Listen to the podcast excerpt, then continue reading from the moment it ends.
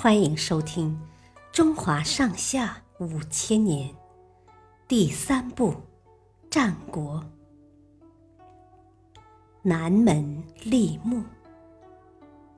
战国初期，秦国与其他六国相比，经济和文化都相对落后。秦孝公即位后，决心广纳贤才，发展经济。魏国贵族公孙鞅。及商鞅在魏国不得重用，便来到了秦国。他劝秦孝公发展农业、训练军队、奖励耕战。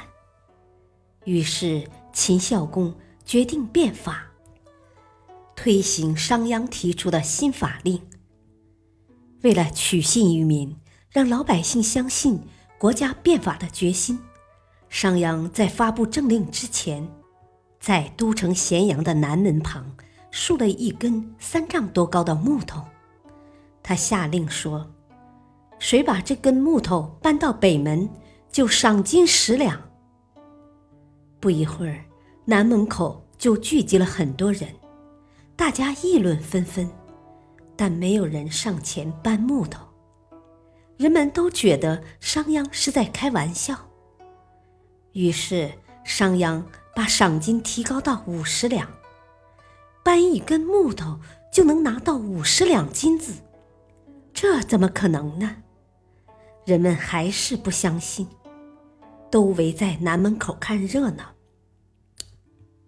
终于有一个人从人群里站出来说：“我来试试。”这个人扛起木头，一直从南门走到北门。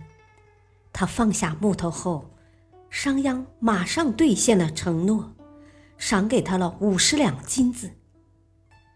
这件事传开后，一下子轰动了全国。大家都知道商鞅的命令不是闹着玩的了。商鞅取得了百姓的信任后，再推行政令就顺利多了。他废井田，种农桑。奖励军功，建立县制，进行了一系列改革，从而让秦国逐渐强大了起来。谢谢收听，再会。